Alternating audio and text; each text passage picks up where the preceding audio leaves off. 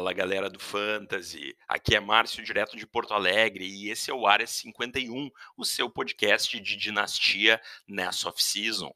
E hoje eu quero começar falando um pouco sobre valor. O que, que é valor em dinastia? Geralmente, quando a gente usa o termo valor, a gente está se referindo a quanto um jogador vale em termos de potencial de troca.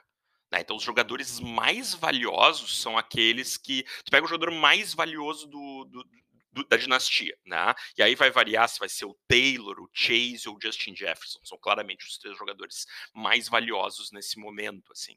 Uh, são jogadores que, olha, só consegue trocar entre eles se for entre esses três. Se tiver qualquer outro jogador depois desses, tu vai precisar entregar aquele jogador mais alguma coisa para conseguir eh, né, trocar por alguns desses jogadores. Quase todo mundo né, vê dessa forma no momento, no cenário atual de dinastia. Então, esses são jogadores muito valiosos, porque eles valem mais do que qualquer outro jogador. Mas eles são os jogadores que mais pontuam para fantasy, Olha, o Taylor é o RB1 quando a gente pensa em redraft, mas o wide receiver 1 em redraft, na maior parte dos rankings, é o Cooper Cup, que não é o jogador mais valioso em dinastia, porque ele é mais velho.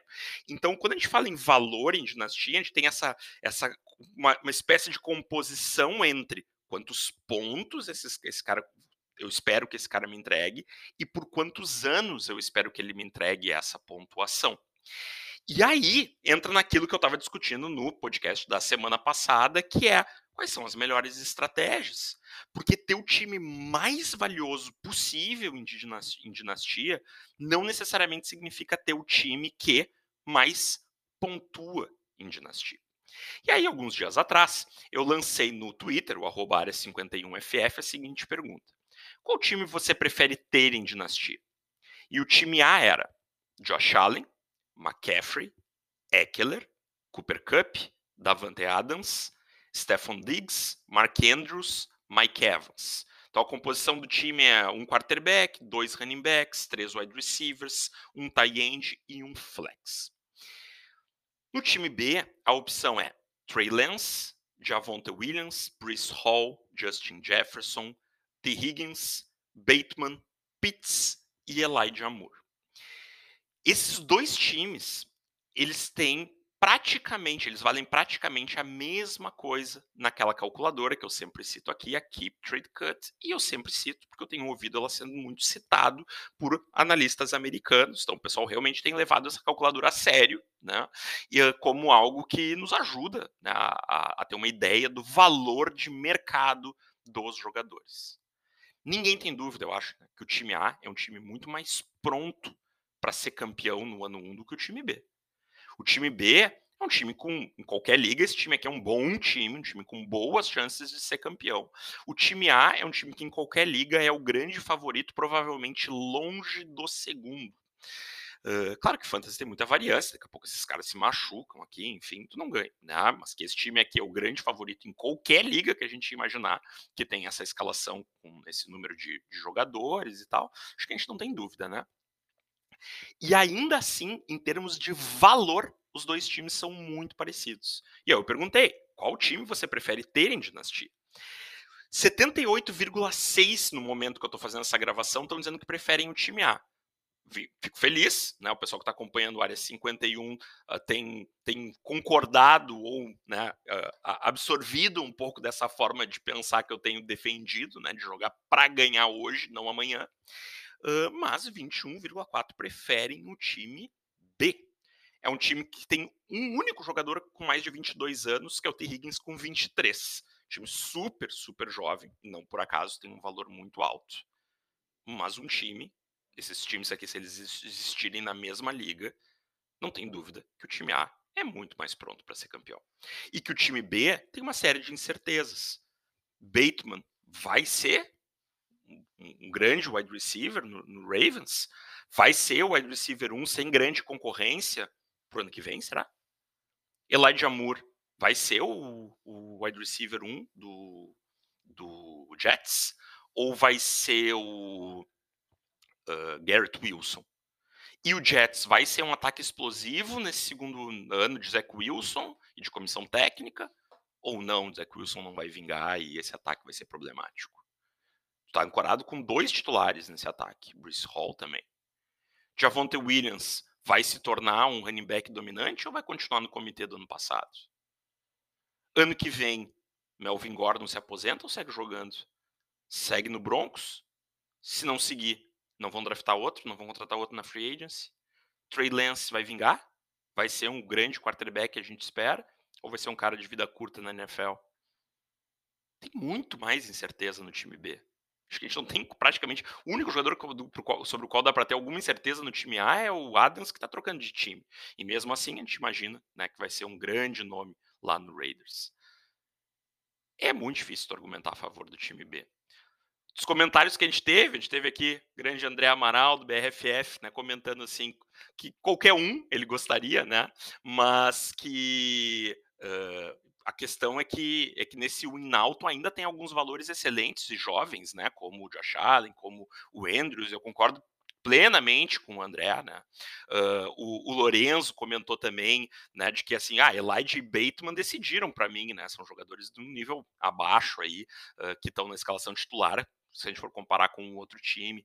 Uh, o Rocha, estava comentando com o Rocha, amigo de área 51 aqui também, comentou a mesma coisa, né? Bateman e Elijah Moore trazem esse time bem para baixo, fizeram ele que valoriza muito os jogadores jovens, também preferiu o time A.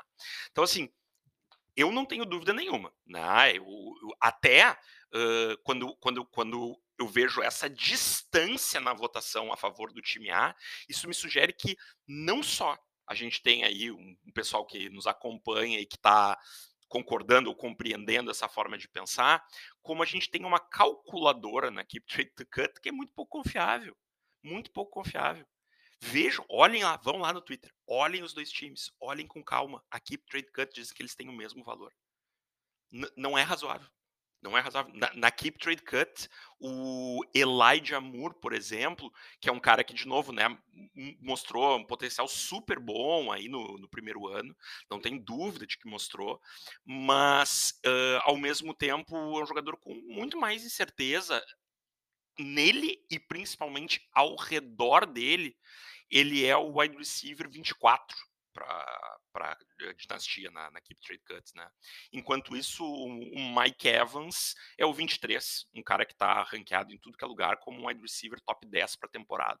Jogador de 28 anos, ou seja, dois, três anos tranquilamente de carreira aí em bom nível ainda, ainda que certamente não todos eles certamente vai saber, né, se o Brady não vai jogar até os 50, mas imagino que nem todos eles com o Brady. Mas então, assim, jogador vale, eles valem a mesma coisa, ah, então, e um jogador que dá muito mais condições de buscar o título esse ano, talvez, quem sabe, no próximo, no outro, né? Enquanto o outro é um projeto para o futuro, quem sabe algum dia vai ser um top 10, mas não sei. Não sei se eu apostaria que o Moore vai ser em algum momento da carreira um jogador ranqueado no top 10 de, de redraft. Valor e pontos às vezes andam juntos, às vezes não, na hora de disputar o título a gente tem que tomar algumas decisões e às vezes até abrir mão de algum valor para se colocar em melhores condições de levar o troféu para casa.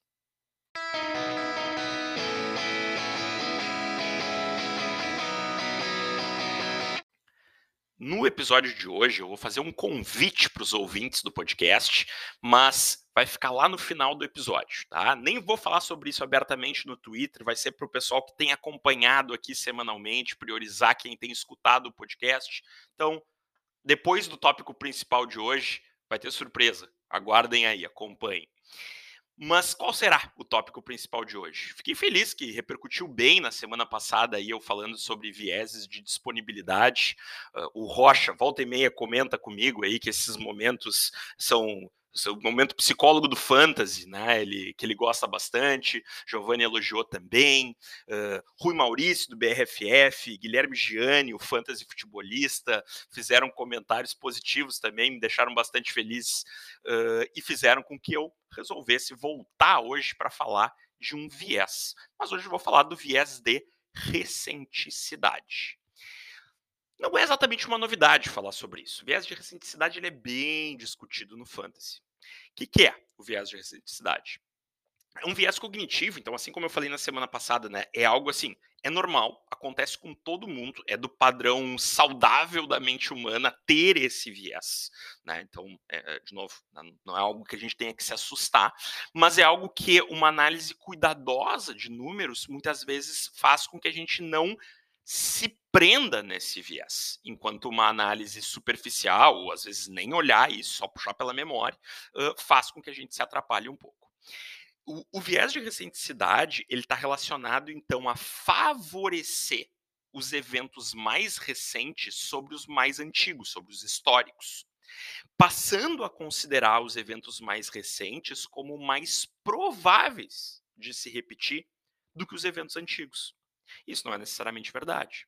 Então, assim, a gente começa a tomar como uma tendência aquilo que aconteceu mais recentemente, quando na verdade às vezes não é uma tendência, às vezes é simplesmente algo aleatório que aconteceu naquele período, ou circunstancial. No fantasy, muitas vezes tem né, aspectos circunstanciais que não vão se repetir e que então aqueles, né, aquelas, aquelas informações, aqueles dados, aquelas estatísticas que vão se tornar em pontos tem uma chance, às vezes, bastante baixa de se repetir desse jeito.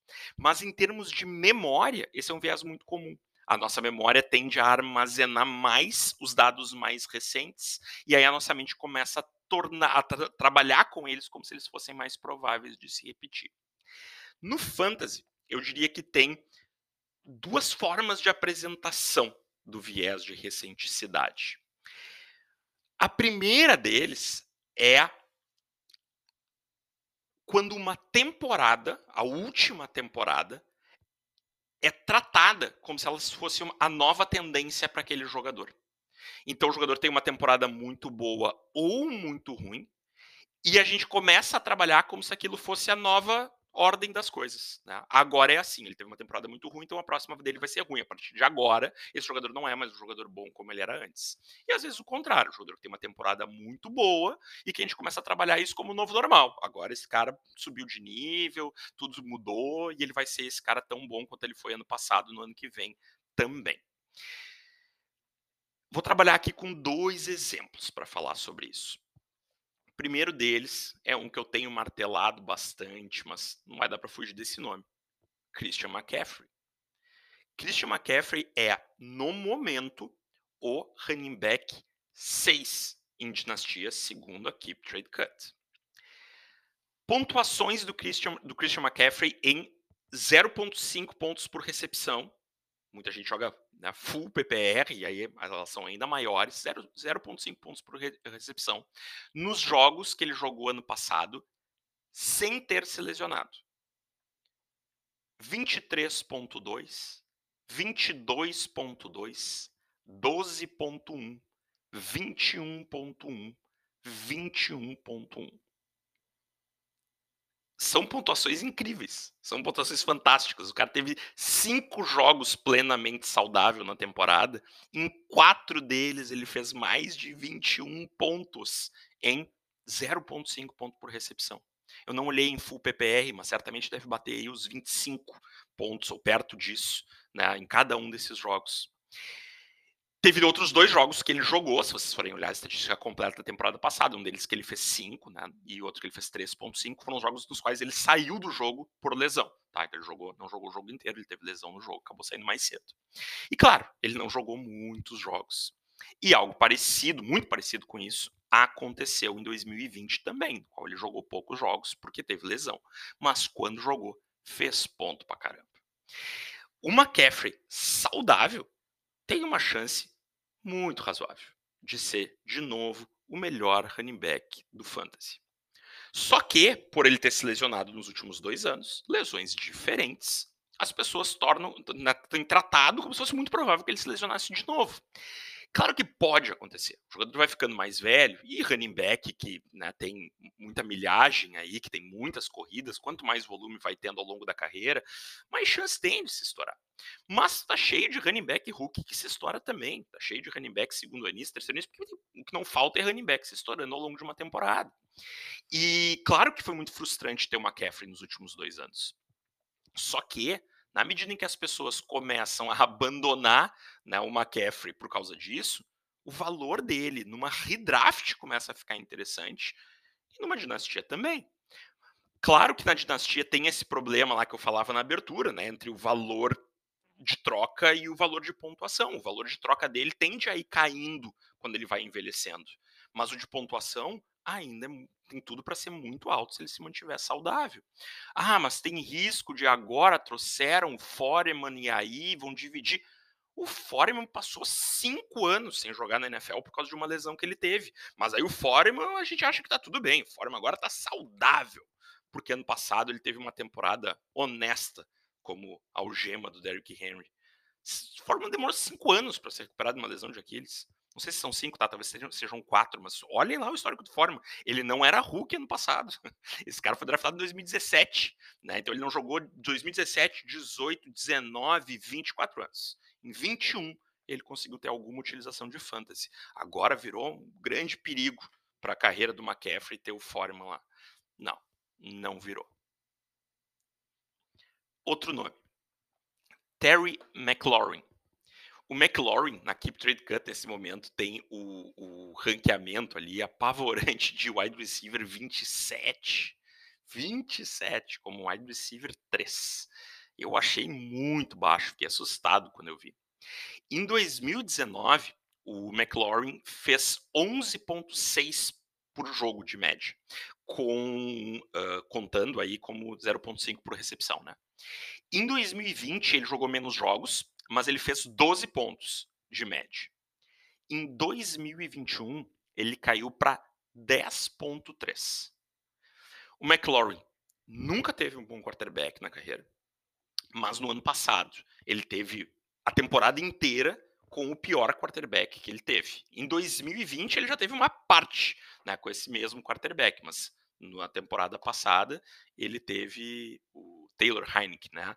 Uma parte de 2020 com ele, toda a temporada praticamente de 2021 com ele, o Fitzpatrick se lesionou, acho que foi na primeira rodada, né? O segundo. Uh, um ataque produziu muito pouco, ele teve poucos touchdowns, já tinha tido poucos em 2020 também. E aí, tu tem um jogador que não vai ter um super quarterback esse ano, não, não vai. Né? A gente não, não vê mais o Wentz dessa forma, mas é um upgrade, é uma melhora, não tem dúvida que é uma melhora. E esse jogador aqui tem tudo para ser um cara que termine a temporada dentro do top 24. Não é um wide receiver mais tão jovem, porque ele foi um, um mais velho, uh, ele tem 27 anos, se eu não me engano, ou fará 27 anos esse ano. Mas, de novo, jogador aí com, sei lá, 4, 5 anos pela frente de, de boa produção, né? Um cara que dá para tu confiar para ser o wide receiver 2 do teu time, certamente, certamente.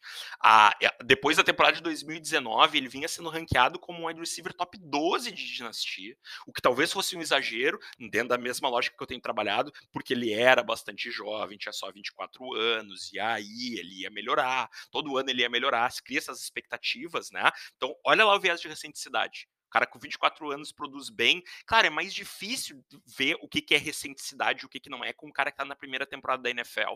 Então, são análises mais complicadas mesmo. Mas aí ali a expectativa é, ele só vai crescer. Aí, duas temporadas seguintes dele, a seguinte não foi pior do que a primeira, mas a do ano passado foi pior do que a primeira. E aí o que, que acontece? A gente joga o valor dele lá para baixo. A grande diferença da temporada de 2019 para as outras foi que em 2019 ele fez mais touchdowns. E touchdowns são difíceis de prever. E ele melhorou o, o quarterback dele, talvez consiga produzir melhor nesse ano nesse sentido. É uma avaliação que está super baixa e muito, muito, muito né, uh, baseada na produção recente dele, que foi ruim, e na idade dele, tem envelhecido, realmente. Né? Todos passamos por isso, todos envelhecemos todo ano, não dá para fugir. Obviamente, o valor de um atleta cai quando ele vai ficando mais velho, mas né, acho que tem um certo exagero aí. Vejam que para redraft, ele tá lá no, no, no, consenso do Fantasy Pros como wide receiver 17 e na Keep Trade Cut como 27. É uma distorção de valor muito, muito grande. O 17 Acho que ali, né, no, no, no para essa temporada, não tá ruim, não tá mal ranqueado, ao meu ver. Agora, 27 em dinastia, para um jogador de 27 anos, ele tá 10 posições mais baixo em dinastia, não faz sentido nenhum.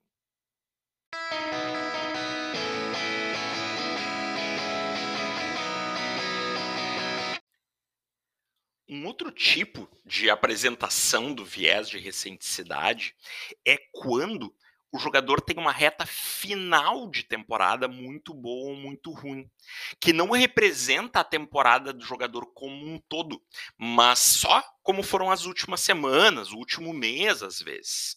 E, e aí isso fica tão marcado, até porque é a época decisiva dos playoffs do Fantasy, e aí o cara te deixa na mão na hora que importa, e tu acaba por aí, muitas vezes, desvalorizando em excesso o jogador ou valorizando em excesso o jogador por causa disso. Aqui, eu acho que a gente tem situações bem uh, características, assim, exemplos todo ano disso acontecendo. Né?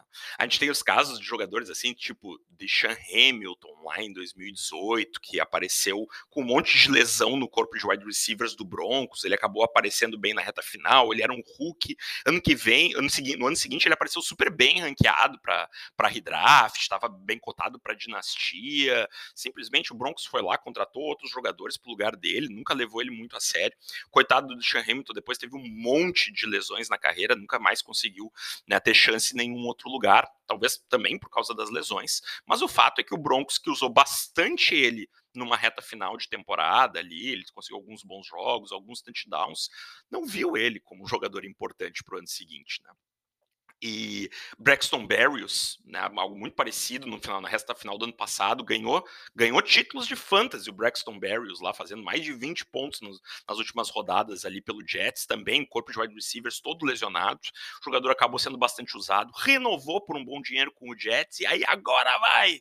E aí o, o Jets foi lá e, e contratou o, draftou né, o Garrett Wilson, já tinha o Corey Davis, já tinha o Elijah Moore, e não tem lugar para o Braxton Berrios que não onde ele sempre esteve, que é no, como retornador, jogador de special teams e um reserva ali para o corpo de wide receivers. Então, esses são alguns exemplos né, desses que acontecem todo ano, mas como são jogadores de pouco nome, eles ganham relevância até ali, daqui a pouco já não vinga muito. Assim. Mas vou citar outros exemplos aqui, tanto jogadores que tiveram retas finais ruins quanto boas, né, que um de cada aqui para exemplificar o meu ponto de como a reta final também gera viés de recenticidade. Primeiro, o viés de recenticidade negativo. Ezekiel Elliott. Ezekiel Elliott foi top 6, top 7, dependendo do formato de pontuação, como running back da temporada passada, né, do, do Fantasy, mas tem sido jogador cotado aí para redraft lá no jogador para o terceiro, quarto round, mais ou menos. Aqui no, no ECR, né, no consenso do, do Fantasy Pros, ele aparece como running back 18. Né? Então, assim, acho que ele nunca, numa temporada que ele jogou. Uh, todos os jogos, ou quase todos os jogos, ele ficou fora né, do, do running back 1. a única temporada que ele ficou fora do running back 1 foi que ele teve uma suspensão de seis jogos na carreira dele, se eu não estou enganado. E aqui, eh, para esse ano, ele está né, cotado lá para ser um, um mid, né, um metade do, do, dos running backs 2 ali. O que acontece? O, o Ezekiel Elliott, ele, Ezekiel Elliott, ele teve nos primeiros jogos, nove jogos da temporada passada, ou seja, um pouco mais de metade da temporada, ele teve 16,25 pontos por jogo, de média, em né, 0,5 por recepção. Nos últimos oito jogos, ele teve 10,28. Então, assim, caiu em mais de 35% né, a produção do Ezekiel Elliott na, na reta final da temporada. E hoje a gente sabe que nessa reta final de temporada ele estava com uma lesão de joelho. Uh, o Ezekiel Elliott não é mais o mesmo jogador de 5, 6 anos atrás. Não é o Hulk que ele foi, não é o segundo terceironista que ele foi. Entende que não é. Mas ele caiu muito de produção ao longo da temporada. Ele começou a temporada jogando muito melhor do que ele terminou. E a gente sabe que ele estava jogando com uma lesão de joelho durante toda a reta final da temporada. E que isso é uma razoável explicação de por que, que a, a, o desempenho dele caiu tanto. Para piorar o caso do Ezekiel Elliott, no ano anterior, 2020, aconteceu algo parecido. Nos primeiros jogos, com o ataque do Dallas jogando muito bem, ele estava pontuando muito bem. E aí o deck se machucou. E depois da lesão do deck, o desempenho do ataque e dele caiu tremendamente. Então, são dois anos seguidos que o Ezekiel Elliott deixa na, na reta final da temporada aqueles que tem no, o tem no seu fantasy na mão. E aí as expectativas vão lá para baixo. Para piorar, temos lá o Pollard, que é o queridinho dos analistas de fantasy, que nunca teve uma temporada né, como o wide receiver 1 e nunca teve né, um volume superior ao do Zeke, mas que há uns três anos, né, tem muita gente apostando que isso vai acontecer. E aí é isso, o valor do Pollard vai lá em cima, porque vai acontecer, vai acontecer, vai acontecer. Já faz três anos que não acontece. Eu acho que não é esse ano. Acho que eles vão dividir esse backfield. Né? Se alguém vai ter uma predominância, eu acho que vai ser o Zeke. Ainda que talvez não muito grande, como foi ano passado 55, 45, né? alguma coisa assim. Uh, Zeke provavelmente dominando as goal lines, como dominou o ano passado. E ele é muito bom nisso. Né? Então, assim, uh, acho que, que o, o, valor do Zeke ele acaba ficando muito baixo, porque ele é um jogador que está ficando mais velho, tem 26 anos, e mas também porque tem um viés de recenticidade importante. Se ele tivesse terminado a temporada em alta, com 16,25 pontos por jogo, ele não ia ser o RB24 em Dinastia agora. Acho que não ia ser nem RB18 em redraft. Acho que ele ia estar tá um bocado acima disso, pelo menos um pouco acima disso. Esse jogador é um jogador que tem uma chance razoável de entregar para esse ano mais uma vez e talvez até no ano que vem uma temporada de top 12. Está envelhecendo, o valor de troca dele vai continuar provavelmente caindo. Isso é fato. Mas isso não significa que ele não continuará entregando pontos. Na direção oposta, temos Amon Ra St. Brown, no momento, o wide receiver 32 de dinastia caiu bastante, ele já teve bem mais alto que isso antes do Detroit contratar o DJ Chark e draftar o Jameson Williams. Mas vejam o seguinte, o Amon Ra, nos primeiros 11 jogos, ele teve apenas dois com mais de com 10 pontos ou mais. 0.5 pontos por recepção. E nesses dois jogos ele fez exatamente 10 pontos. Ou seja, nos primeiros 11 jogos não teve nenhum jogo que ele fez mais do que 10 pontos. Pô, sacanagem essa avaliação, né? O cara é um Hulk, draftado no quarto round. Óbvio que o cara não ia chegar como dono do time. Óbvio que ia começar devagar. Por isso eu nem tô jogando a média aqui, porque seria uma análise muito uh, preguiçosa da minha parte, simplesmente jogar uma média de pontos aqui. Mas o fato é, durante 11 jogos, dois terços quase da temporada, ele não estava produzindo nada para o teu time. Aí nos últimos seis jogos, com também lesões nesse corpo de wide receivers, né, o, o e o TJ Hawkinson voltando de lesão, se eu não me engano, acho até que ele jogou uma parte desses jogos, mas também estava voltando de lesão, estava bem baleado aí na temporada passada. Uh, o Amon Hassan Brown fez a, sem o DeAndre Swift, né, que estava pontuando muito bem, estava fora na maior parte desses jogos, então praticamente sem ninguém para receber passe. Ele fez maravilhosos 20,9 pontos de média nos últimos seis jogos. E aí o valor dele foi lá para cima. Um Hulk, 20 e poucos anos, que começa a fazer quase 21 pontos de média por jogo. Vamos lá, wide receiver top 24 de dinastia. E aí tu não olha com cuidado, tu fica pegado só à última impressão, tu não leva em consideração que esse time muito provavelmente vai trazer reforços, não vai jogar com um wide receiver só e um, uma série de jogadores médios, que era o que esse time tinha no ano passado. E aí tu começa a te empolgar, ao meu ver, excessivamente. De novo, acho que o Monra é um jogador desprezível. Né? Acho que até lá no 32, 30 e tantos, tá, tá justo. Ele possivelmente seja o wide receiver 2 desse time. Mas é um time que tem DeAndre Swift, é um time que tem um tight que consegue receber passes, é um time que não tem um quarterback muito bom, é um time que agora tem DJ Chark, que vai ter Jameson Williams, então a gente tem né, um, um, muito mais jogadores para dividir, e não é uma expectativa razoável tu imaginar que esse cara vai ter 20 pontos por média, eu acho que se tu esperar que ele tenha 15 pontos por média, tu tá esperando muito. Eu acho que se tu esperar que ele tenha 12 pontos por média, olha, isso é o que faz o Terry McLaurin, eu acho que ele não vai fazer. Eu acho que se tu tiver 10 pontos de média do Amon Ra em 0.5 pontos por recepção, você que tá feliz da vida. E aí, o ranqueamento dele é por aí mesmo. Mas, na off-season, muita gente embarcou pagando muito mais caro do que isso porque ficou apegado ao que tinha acontecido nas rodadas finais, o que, ao meu ver, foi absolutamente circunstancial.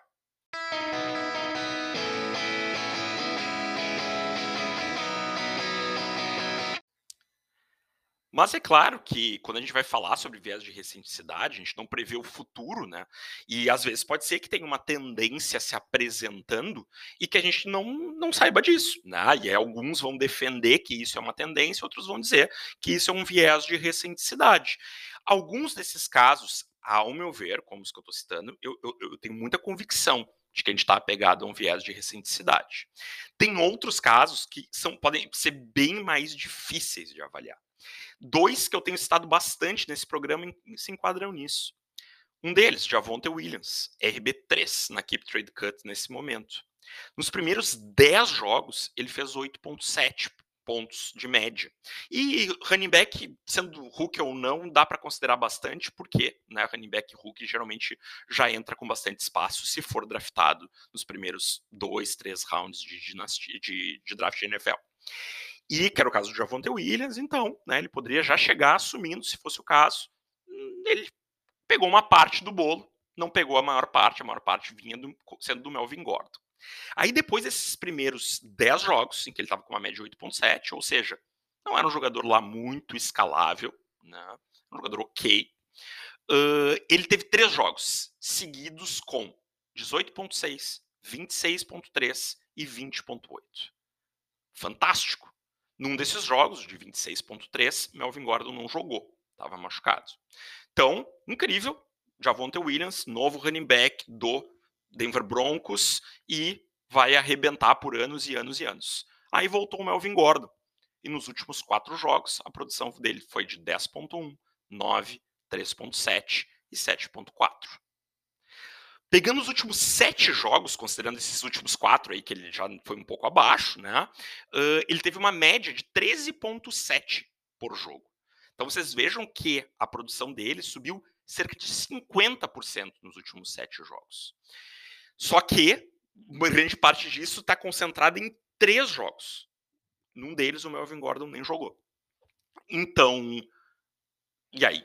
E, num ele não jogou, no outro ele saiu na, numa parte do jogo machucado, né? Então, assim, o que está acontecendo aqui? Uh, a gente tem um novo padrão. Javonte Williams é o running back dominante agora do Broncos, e aí com Russell Wilson, ele realmente merece estar tá sendo draftado lá em cima ou não? Esse é um comitê, vai seguir sendo um comitê. No caso de Avonte Williams, é bem mais difícil ver, descobrir o que é recenticidade e o que não é. Porque, por um lado, tem a volta do Melvin Gordon. Então, ele tem o mesmo jogador, a gente poderia, pode imaginar que talvez ele vá ter a mesma divisão do que ele teve. Mas, por outro lado, esse ataque mudou completamente. Completamente. Né? Russell Wilson, uh, se eu não me engano, tem nova comissão técnica também. Então, assim, tem muita mudança acontecendo aqui. Né? E, e aí pode ser, sim, que ele se mostre um super running back daqui para frente. Eu, já demonstrei isso em outros episódios, sou mais cético, sou mais conservador. Eu acho que tem um risco significativo de que a gente tem um comitê ali, um comitê melhor do que o do ano passado, porque vai ser um ataque muito melhor, mas ainda assim um comitê e que aí pagar preço de RB3 é caro demais para o meu gosto. Em redraft, ele está um bocado abaixo disso, né? Se considerando esses riscos, ele está lá no consenso do, do, no consenso do Fantasy Pros como o running back 11 para essa temporada. E aí aquilo que eu, que, eu, que, eu, que eu digo, né? Assim, bom, mas é só para essa temporada, ano que vem não vai ter mais Melvin Gordon. Ah, a gente pensou a mesma coisa no passado. Não temos nenhuma garantia disso. E se não for Melvin Gordon, pode ser que seja outro. Então, assim, de novo, né? Eu, aqui eu sou cético, conservador né, na avaliação desse jogador, mas não tenho certeza absoluta de que isso não seja uma nova tendência. Porque o jogador é bom, pode ser que ele domine esse backfield. Só não vou pagar como se eu tivesse certeza que isso vai acontecer. Outro jogador, um dos favoritos desse programa também, Gabriel Davis, wide receiver 38 no momento na Keep Trade Cut. O caso do Gabriel Davis nem é tanto o, as pontuações dele, que variaram muito ao longo da temporada, mas mais que ele fez nove touchdowns nos últimos sete jogos dele na temporada. Ele jogou sete jogos entre dezembro e janeiro e ele fez nove touchdowns somados. Sendo que ele fez cinco nos dois jogos de playoff que ele jogou. Quatro naquele jogaço contra o Kansas City Chiefs. Então o que, que acontece? Muitas pessoas apontam que o Gabriel Davis é um jogador para ser vendido, porque ele está inflacionado por esse viés de recenticidade, principalmente por esse grande jogo de playoff com quatro touchdowns e mais de 200 jardas. Alguns outros, como eu, defendem que sempre que ele teve um percentual grande de snaps em campo, ele produziu bem. O percentual dele de touchdown, quando ele faz, uh, quando ele joga mais de 75% dos snaps, eu acho que é mais de um por jogo, se eu não me engano. Ou um por jogo, é alguma coisa nessa linha, assim, eu, eu fiz isso esses dias, não anotei. Então, assim, é muito, muito alto. Toda a questão é, ele vai passar a ter um grande percentual dos snaps ou não? Na reta final da temporada passada, passou a ter, acabou se machucando, daí ele perdeu o jogo, aí no jogo que voltou, de logo depois não voltou bem, foi só nos playoffs que ele voltou a estourar. Mas ele teve aí né, momentos muito importantes. No final do ano anterior, mesma coisa. Só que ele sempre precisou de lesão de alguém para que ele ganhasse os snaps. Esse ano, não. Esse ano, a princípio, ele é o titular. A princípio, ele vai ter os snaps. Será que ele vai conseguir sustentar? Se ele conseguir, a utilização dele sugere muitos touchdowns e provavelmente jogos de grande pontuação no fantasy. É uma nova tendência? Difícil saber.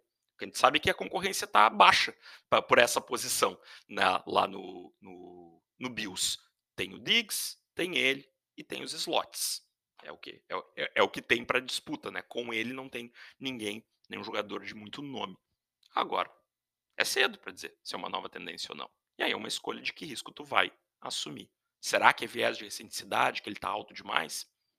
Pode ser que sim. Nesse caso, eu aposto na direção contrária. Eu acho que ele vai ter mais snaps e que tendo snaps vai ter produção.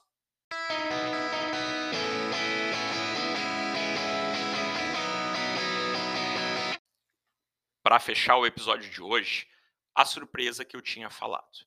Um dos motivos que faz as pessoas se interessarem por dinastia geralmente é o interesse, a vontade de estar envolvido com a NFL e com o fantasy o ano inteiro, né? sem off-season, sem parar sete meses por ano de se envolver com isso e voltar a pensar só em setembro.